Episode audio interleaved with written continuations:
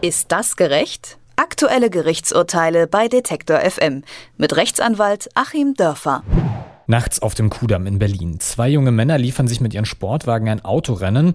Sie rechnen nicht mit anderen Verkehrsteilnehmern, rasen über elf rote Ampeln. Das Rennen endet, als ein unbeteiligter Passant überfahren wird. Das war vergangenes Jahr im Februar. Jetzt hat das Berliner Landgericht die Raser wegen Mordes verurteilt. Ein Präzedenzfall in Deutschland. Denn bisher hieß das Urteil bei illegalen Rennen mit Todesopfern immer fahrlässige Tötung. Wie kommt es zu diesem überraschenden Richterspruch und ist das gerecht? Darüber spreche ich mit dem Anwalt Achim Dörfer. Schönen guten Tag. Guten Tag nach Leipzig. Ja, sollte das Urteil des Berliner Landgerichts Bestand haben, dann würde es tatsächlich deutsche Rechtsgeschichte schreiben. Die beiden Männer hatten ja nicht tatsächlich vor, jemanden umzufahren. Sie nahmen ja nur das Risiko in Kauf. Wie ist da Ihre Einschätzung? Ist das Urteil jetzt wirklich gerechtfertigt? Vorab muss ich natürlich sagen, dieser Vorfall ist mir auch sehr nahe gegangen, weil ich oft am Wittenbergplatz bei einem Freund übernachte und dann auch mal ins KDW rübergehe. Ich kenne also die Stelle sehr, sehr gut und bin da sehr, sehr oft. Das ist ja eine lange Gerade, wo aber andererseits sehr viele Fußgänger unterwegs sind, weil in der Mitte auch noch eine große U-Bahn-Station ist, zu der man muss. Also von vornherein, selbst wenn es jetzt irgendwo auf der Welt geeignete Plätze für solche Rennen gäbe, das wäre mit Sicherheit keiner. Dennoch muss man mal überlegen, ob das so passt. Es ist ja wirklich ein Paradigmenwechsel. Das heißt, man hat jetzt eben eine ganz andere Herangehensweise gefunden als bisher. Und es war ja nicht nur in Deutschland so, dass man bislang in solchen Fällen wegen fahrlässiger Tötung verurteilt hat, sondern ich habe es jetzt auch gerade über die Schweiz nochmal gelesen. In der Schweiz ist es eben auch so. Auch da gibt es für solche Fälle mehrjährige Haftstrafen, aber eben nur wegen fahrlässiger Tötung. Also das ist so die allgemeine Handhabung in den europäischen Rechtsstaaten wird man weitestgehend vermuten müssen. Warum es jetzt dazu gekommen ist, ich meine schon wegen des medialen Drucks, der da war. Ich meine schon, weil die Richter natürlich irgendwie die Schnauze voll hatten, dass hier solche Sachen gemacht werden, die ja überhaupt keinen Zweck haben, außer dass äh, männliche Jugendliche, muss man sagen, das ist eben die Hauptrisikogruppe bei Terrorakten, die Hauptrisikogruppe bei allen Gewalttaten und eben auch die Hauptrisikogruppe bei solchen Fahrereien. Und da wollte man offenbar Riegel vorschieben. Und jetzt ist es ja ganz interessant, wenn man sich das anschaut, von Taz bis Fatz sagen alle, das Urteil ist so nicht in Ordnung, das wird auch keinen Bestand haben, während in den sozialen Medien äh, durchaus viele kommentieren, auch Menschen, die ich aus anderen Diskussionen als besonnen erlebt habe, richtig so ähm, weniger ging nicht. Ähm, das Gericht hat also hier auch so ein bisschen das Risiko erhöht, dass eine weitere Entfremdung eigentlich zwischen Rechtsstaat und Bürgern stattfindet, weil man hier mit diesem Urteil Erwartungen weckt an eine Strafhärte, die wahrscheinlich nicht einzulösen sein werden. Jetzt gibt es ja aber eh schon die Diskussion um einen Gesetzentwurf, dass äh, Strafen für so illegale Rennen angehoben werden soll.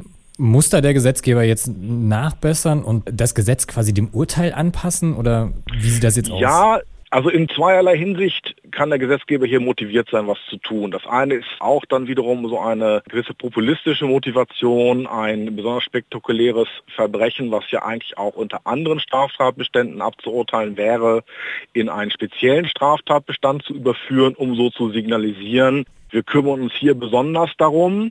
Aber im Ergebnis wird das Ganze eher ja sogar dazu führen, dass man diese Taten aus dem Mordtatbestand rausnimmt. Der geplante 315 kleinen Dora ist es, glaube ich, sieht ja zunächst mal abstrakt vor, dass Menschen bestraft werden sollen, wenn sie solche Rennen durchführen. Und normalerweise sind dann solche Straftatbestände so gestrickt, dass also einmal die abstrakte Durchführung, ohne dass jemand zu Schaden kommt, bestraft wird und dann eben in einem sogenannten Qualifikationsgrund, wenn jemand zu Schaden kommt, eine härtere Strafe ausgesprochen wird. Das heißt, man würde diese ganze Tötungsproblematik dann in diesen Sonderparagraphen überführen und da eben nur der Mord die lebenslange Freiheitsstrafe vorsieht, wäre dann eine Mordverurteilung wegen solcher Taten nicht mehr möglich und das obere Ende eben lebenslang, was in der Praxis heißt mindestens 15 Jahre. Das wäre dann gekappt. Es wurde also insgesamt ein neuer Straftatbestand geschaffen, aber eben die Maximalbestrafung den Richtern in dieser Form aus der Hand genommen. Und man muss ja auch nochmal daran erinnern, dass bereits die fahrlässige Tötung fünf Jahre als Maximalstrafe vorsieht. Und man kann ja auch durchaus bei einer fahrlässigen Tötung dann hier mal an die Obergrenze gehen. Das ist auch schon eine sehr, sehr harte Strafe. Und ein weiteres, ich würde mir im Vorfeld, wenn Raser erwischt werden, auch ohne dass jemand zu Schaden kommt, da mal ein bisschen mehr Fantasie bei den ganzen Nebenstrafen und Auflagen wünschen. Wir haben ja jetzt unsere Lkw-Fahrer und unsere Mercedes-Sprinter-Fahrer, die alle einen Fahrtenschreiber haben müssen, auch wenn sie völlig unbescholten sind. Und warum soll man denn dann nicht als Nebenstrafe, als Auflage dann jemand, der da erwischt wurde, mit einem Fahrtenschreiber ausstatten, der dann eben ausgelesen wird, sodass die Person dann unter lückenloser Überwachung ist, ob die Geschwindigkeitsbegrenzungen eingehalten werden. Ich halte das für absolut verfassungskonform. Also wenn man eben einen unbescholtenen Lkw-Fahrer damit belästigt, kann man natürlich erst recht einen bescholtenen Raser damit belästigen. Also diese technischen Möglichkeiten, die wir heute haben, die sollte man da eben auch mehr nutzen, um im Vorfeld diese Dinge eben schon zu stoppen.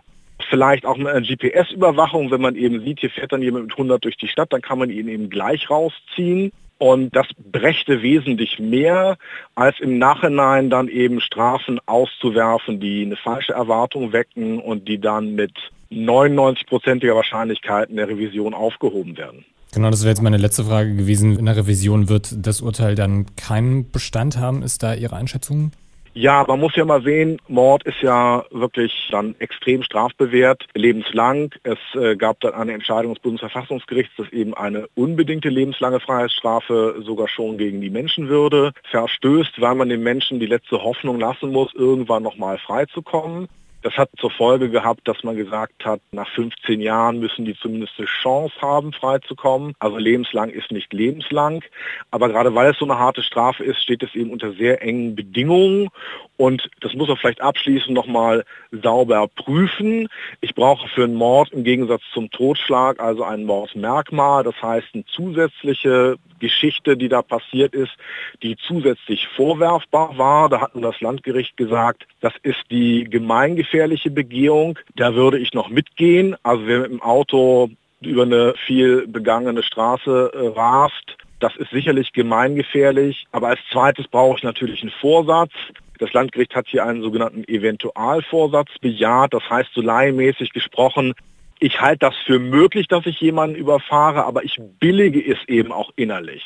So nach dem Motto, wenn schon, wäre er nochmal extra cool und der Abend wäre besonders gelungen. Und äh, dass man nur das unterstellen kann, das glaube ich nicht. So irre die Gefahren sind, haben sie natürlich gehofft, dass niemand zu Schaden kommt. Das heißt, es scheitert am Vorsatz und äh, aus dem Grund wird es klar aufgehoben werden. Hm. Ein Autorennen zweier junger Männer in Berlin am Kudamm ist mit einem toten Passanten zu Ende gegangen. Das Urteil war jedoch nicht wie erwartet fahrlässige Tötung, sondern tatsächlich Mord. Und über dieses Urteil des Berliner Landgerichts habe ich mit Rechtsanwalt Achim Dörfer gesprochen. Ich sage vielen Dank für das Gespräch. Ich danke Ihnen. Ist das gerecht? Aktuelle Gerichtsurteile bei Detektor FM mit Rechtsanwalt Achim Dörfer.